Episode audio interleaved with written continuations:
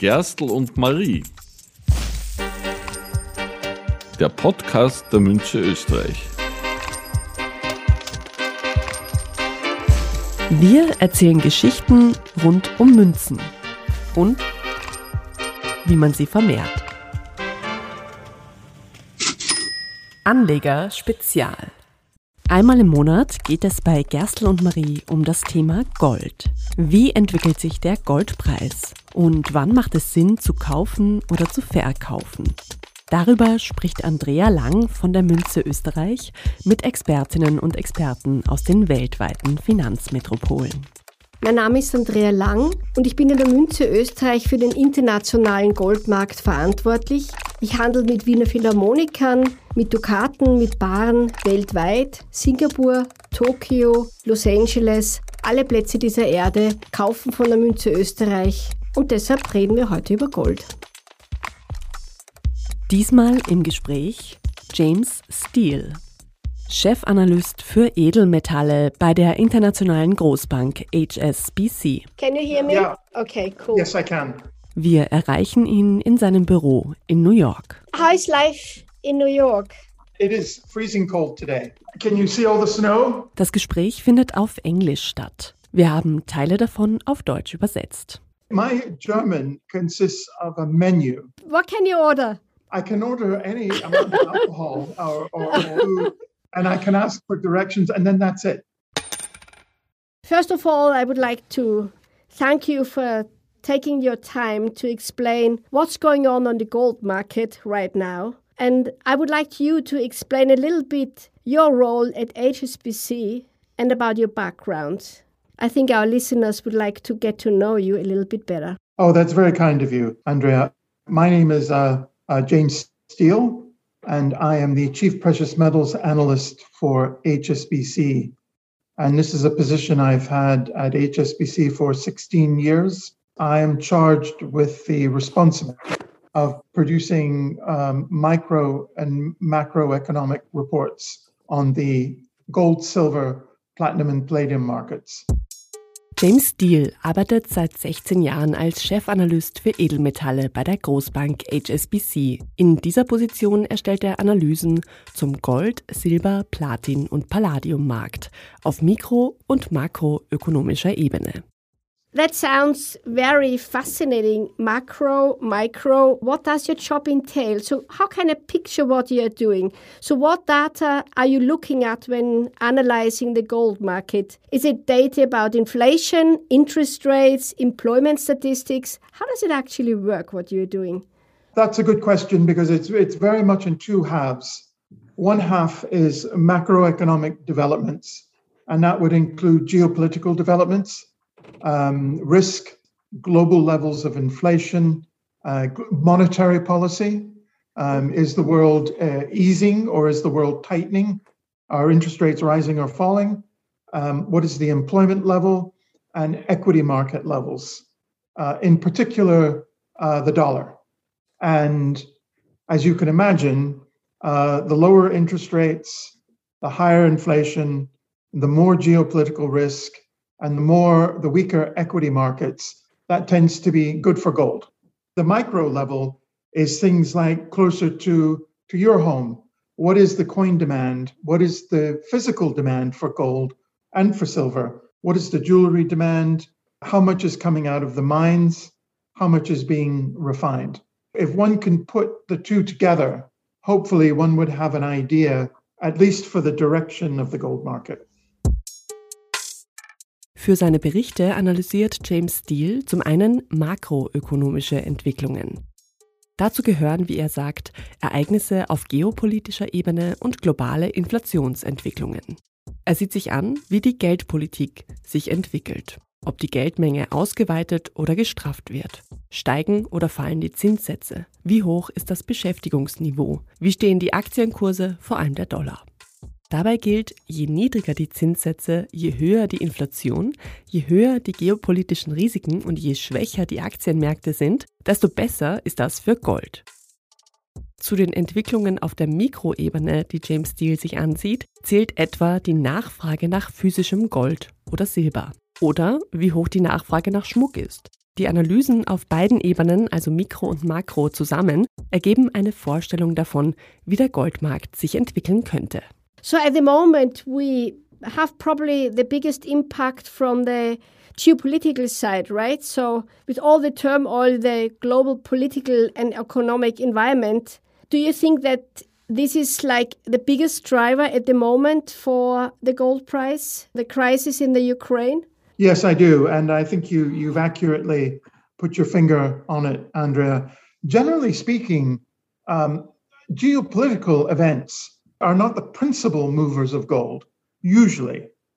Um, things like Brexit um, or events in the Middle East or events in Asia, and they sometimes only have a moderate or short lived impact on gold um, because usually geopolitical events uh, get some sort of remedy fairly quickly. But the events in Ukraine are more significant. And as a result, they've had greater impact in the market.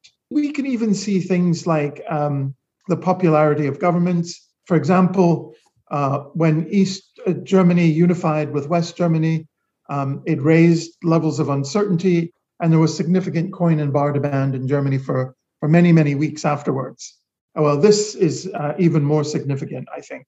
And as a consequence, particularly because it's had an impact on financial markets, it's clearly had an impact on, on equities, and gold is a safe haven.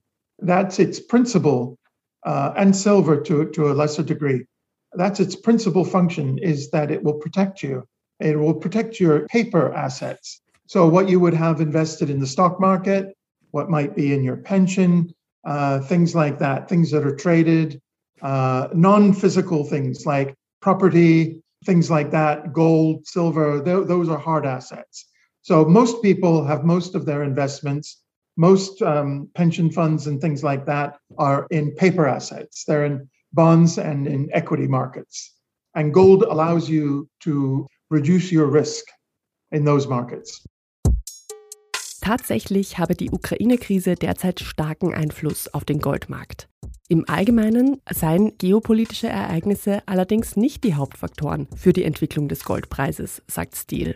So hätten etwa der Brexit oder Unruhen im Nahen Osten nur sehr kurzfristigen Einfluss gehabt. Die Ereignisse in der Ukraine seien aber einflussreicher. Die derzeitige Entwicklung sei vielleicht vergleichbar mit der deutschen Wiedervereinigung. Auch damals stieg die Unsicherheit der Menschen und es gab über einen längeren Zeitraum hinweg eine hohe Nachfrage nach Goldmünzen und Barren. Die aktuelle Situation in der Ukraine sei aber noch signifikanter, weil sie auch Einfluss auf die Finanzmärkte und auf die Aktienentwicklung habe. Gold gelte da als sicherer Hafen, weil es ein harter Vermögenswert ist. So, you think it's actually gold still works as a safe haven for the people? around the world? Yes, I mean traditionally gold um, it's a good portfolio diversifier. So if you have a portfolio of some stocks, some bonds, and and some investments, and maybe other currencies, a small amount of gold will tend to lower your risk in those investments. Because when things become uncertain, you know, for whatever reason, and inflation may be one reason, or or, or economic, like during the global financial crisis, back in 2007 right through to 2011, 2012, we didn't get much geopolitical risk, but we got significant um, economic risk, particularly in Europe from the sovereign risk crisis. Gold did especially well during that period. Gold sei traditionell gut, um sein Portfolio zu diversifizieren. Bei einem Portfolio, das aus Aktien, Anleihen und anderen nicht physischen Vermögenswerten besteht, könne eine kleine Menge Gold deren Risiko tendenziell abfedern. Erfahrungen zeigen, dass sobald die Unsicherheit der Menschen steigt, etwa aufgrund von hoher Inflation oder in Zeiten von Finanzkrisen wie der, die wir in den späten Nullerjahren hatten, sich Gold gut entwickle. And you said that you also look at data like how is inflation doing, what is the what are the interest rates doing, how is the employment statistics, right? So what do you think is the outlook on that front? Do you think this is going to ease in any capacity soon, or we hear from the US that there are rumors that uh, the loose um, monetary policy is going to be tightened a bit more and cheap money is over? Yes, exactly right. In fact, you took the words right away from me. It's very clear that the that the era of cheap money and government spending is over. Two things that gold enjoys is um, uh, low interest rates, but they also enjoy debt. If debt goes up, be it public debt or private debt, so government debt or individual and corporation debt, but especially government debt. If government debt rises, financial markets typically become uncomfortable right. if the government spends too much money, if it can't afford it. And what we've seen since COVID, especially, but even before during the global financial crisis, was simultaneous um, declines in interest rates in real terms, plus heavy government spending big increases in debt to GDP ratios, even in countries that are fiscally very prudent. And those two things are, are always, almost always very positive for gold, but they are coming to an end. The American Federal Reserve has already started to raise rates. So these, these two things are going to be a big headwind towards gold and, and silver going higher. You know, our view is that uh, the Fed will keep raising interest rates this year and next year. Mit Blick auf den US-Markt könne man sagen, dass die Ära des sogenannten billigen Geldes, also Geld, das zu sehr niedrigen Zinssätzen zu haben ist, und der hohen Staatsausgaben vorbei sei. Durch Covid und auch schon davor, durch die angesprochene Finanzkrise, seien die Staatsausgaben stark gestiegen, die Zinssätze aber niedriger geworden. Beide Entwicklungen seien sehr positiv für die Wertigkeit von Gold. Die US-amerikanische Fed, das Zentralbanksystem der USA, habe nun, so Steele, bereits damit begonnen, die Zinssätze wieder zu erhöhen und werde das auch weiterhin tun. Das sei ein harter Gegenwind für die hohen Gold- und Silberpreise. What impact might it have that the gas and oil price uh, are rocketing at the moment? Especially Europe, we rely so heavily on Russian gas. 35% of our gas comes from Russia. And we try to get out of that, but this is not so quickly solved. So, what impact might that have so that the energy prices are so much in increase? This whole problem that the world is facing, energy is an integral part of this whole equation. And most gold rallies have been accompanied by sharp increases in energy prices. Not all of them, but most of them. And currently, with oil well over $100 a barrel, for the first time in many years, we have a significant increase, not just from oil, but also from other commodities. Um, you know, um, Russia is the world's largest exporter of wheat and Ukraine is the world's second largest exporter of wheat. Yeah. Um, and where, where there was an article in the Financial Times just recently about the discontent this is causing in the Middle East because of the increase in food prices. Now, now we're fortunate enough to be in countries where the income levels are high enough so that if food goes up, well, we can afford it. It means you spend something on something less. But some countries have a very high proportion of their income spent on food and energy.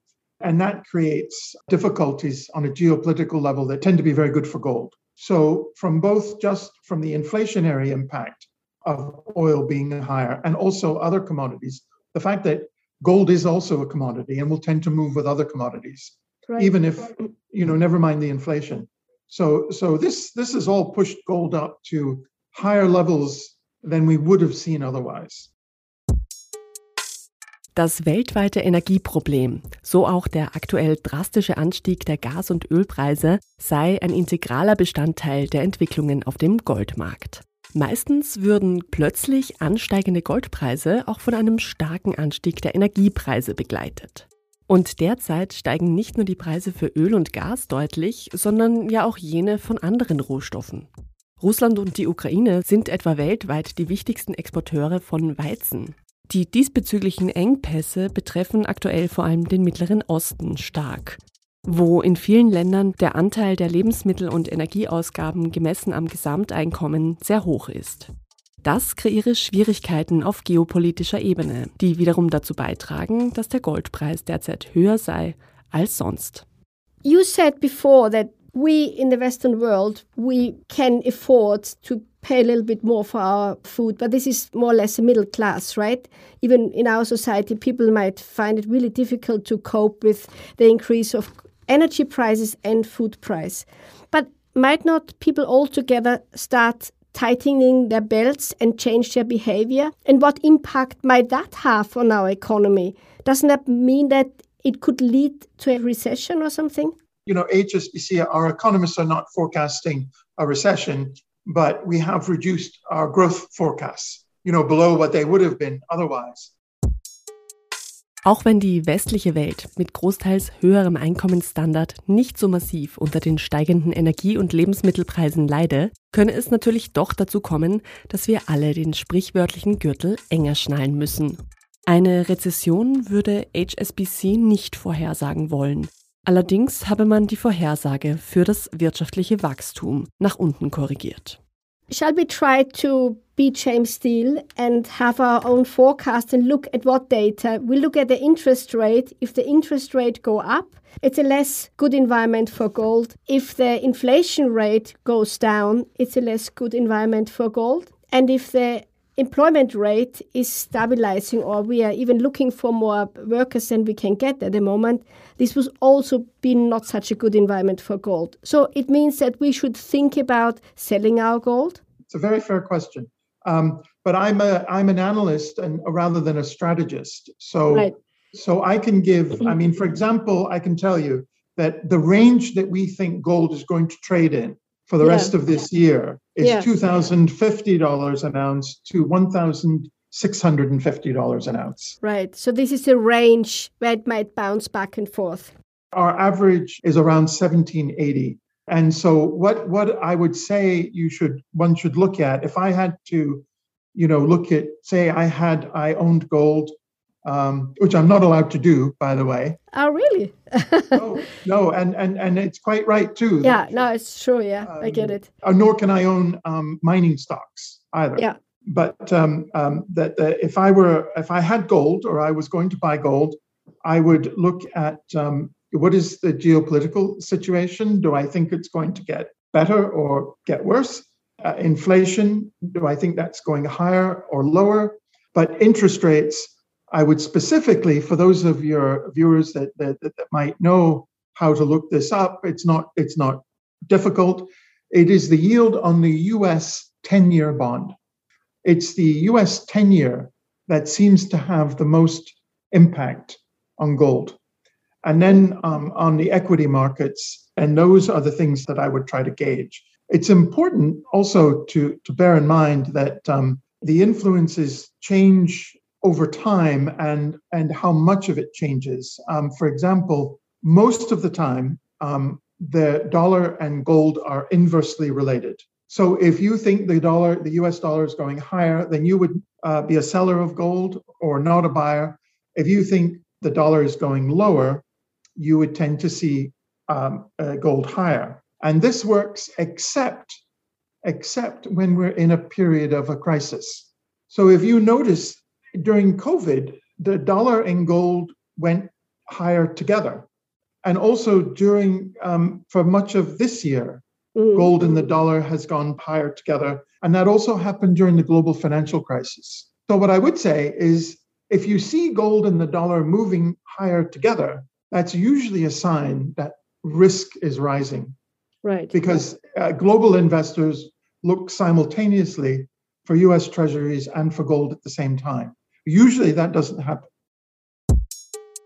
Auf die Frage, welche Faktoren man sich nun selbst ansehen könne, um zu wissen, ob man Gold aktuell verkaufen oder kaufen solle, antwortet James Steele nur vorsichtig. Er sei Analyst und kein Stratege und von Berufswegen sei es ihm verboten, selbst Gold zu besitzen. Er könne aber sagen, dass die Preisspanne innerhalb derer Gold für den Rest dieses Jahres gehandelt werde, wohl zwischen 2050 Dollar und 1650 Dollar pro Unze liegt. Im Durchschnitt etwa bei 1780 Dollar.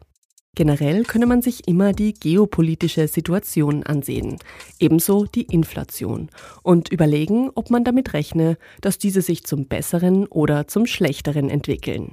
Auch Zinssätze seien ein guter Indikator. Und einen Blick auf die Entwicklung der zehnjährigen US-Staatsanleihen empfiehlt James Steele ebenfalls. Deren Renditeentwicklung scheint großen Einfluss auf die Entwicklungen beim Gold zu haben. Es sei auch wichtig zu wissen, dass die Wechselwirkungen sich mit der Zeit verändern. So seien Gold und der Dollar prinzipiell umgekehrt miteinander verbunden. Bedeutet, wenn das eine fällt, könne man annehmen, dass das andere steige. Das gelte aber in Zeiten der Krise nicht. So seien etwa 2020 zu Beginn der Covid-Krise gleichzeitig Dollar und Gold gestiegen. Ebenso während der globalen Finanzkrise. Wenn Gold und der Dollar zusammensteigen, sei das normalerweise ein Zeichen dafür, dass auch das Risiko steigt. Globale Investoren und Investorinnen würden dann gleichzeitig nach US-Anleihen und Gold suchen, was normalerweise nicht passiert. So our customers queuing up every day at our shop at the Austrian Mint in Vienna. So they obviously looked at all this data and saw that their risk is rising and they need to do something about their own safety or their financial security might be. Yes and i think i think it's prudent and without you know recommending that that one go out and buy gold now. No no we, we don't so, do that either. Uh, of course um, but what you offer i think um, in gold products is some level of safety. And what has been shown is that it's good to have gold going into a crisis you can buy gold during a crisis yeah. But it's yeah. nice to have some before the crisis hits. Many investors, you know, will say, well, gold does not yield anything. I earn no interest on gold. And that's true. If you buy a bond, you know, you can get interest on it. If you buy an equity, you can get a dividend. But what has been so good for gold has been that, well, if you look at bunds, I mean, they were they were negative. You didn't lose anything. I mean, 20 years ago, you were getting five, six percent. And so even though rates are still going to go up, I mean, they're still very, very, very low. Wo man sich entscheidet, sein Geld zu investieren, muss jeder selbst wissen. Generell sagt Steele aber, dass es gut sei, mit Gold in eine Krise zu gehen. Man könne Gold auch in Krisenzeiten kaufen, es sei aber besser, es vorher schon zu haben. Viele Anleger und Anlegerinnen bemängeln zwar die fehlenden Zinsen von Gold, so Stil, andererseits könne man bei Gold aber nichts verlieren, was zum Beispiel bei Wertpapieren mit Negativzinsen schon passieren kann. Außerdem würden die Zinsen auf nicht physische Vermögenswerte zwar langsam steigen, seien aber weiterhin vergleichsweise niedrig. I think what we always try to understand is what's actually going on in the world and we we can't give anyone an advice what to do or not to do, but we can educate them a little bit to say what are the figures or the facts we should look at to make more sense and to have a better advice for ourselves, right? So we can't say, do this and that, but that's very helpful how you explain that to us. What we should look at, how we could be a little bit more and more educated gold investor or whatever investor we are. I think this is a, a very good roundup for our podcast. Thank you so much for your time. It was so nice to see you, and I'm sure our audience will be smitten by you and your fantastic explanations. Very happy to do it, and thank you for the invite. Das war das erste Anlegerspezial von Gerstl und Marie. In zwei Wochen geht's weiter mit einer Episode zur Sammlermünze Die Sprache der Blumen. Dann tauchen wir ein in die jahrhundertealte Symbolik der Blumen und schauen uns auch eine spezielle Blume und deren Eigenheiten ganz genau an. Bis dahin freuen wir uns, wenn Sie diesen Podcast abonnieren, vielleicht sogar eine Bewertung schreiben und ihn mit anderen Interessierten teilen. Bis zum nächsten Mal, Baba und auf Wiederhören. Gerstl und Marie der Podcast der Münche Österreich.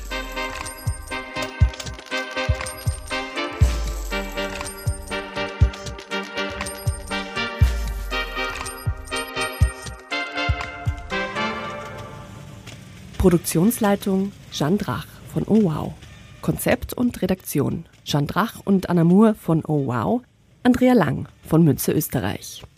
Moderation Andrea Lang, Münze Österreich. Dieser Podcast wurde produziert von Oh, wow.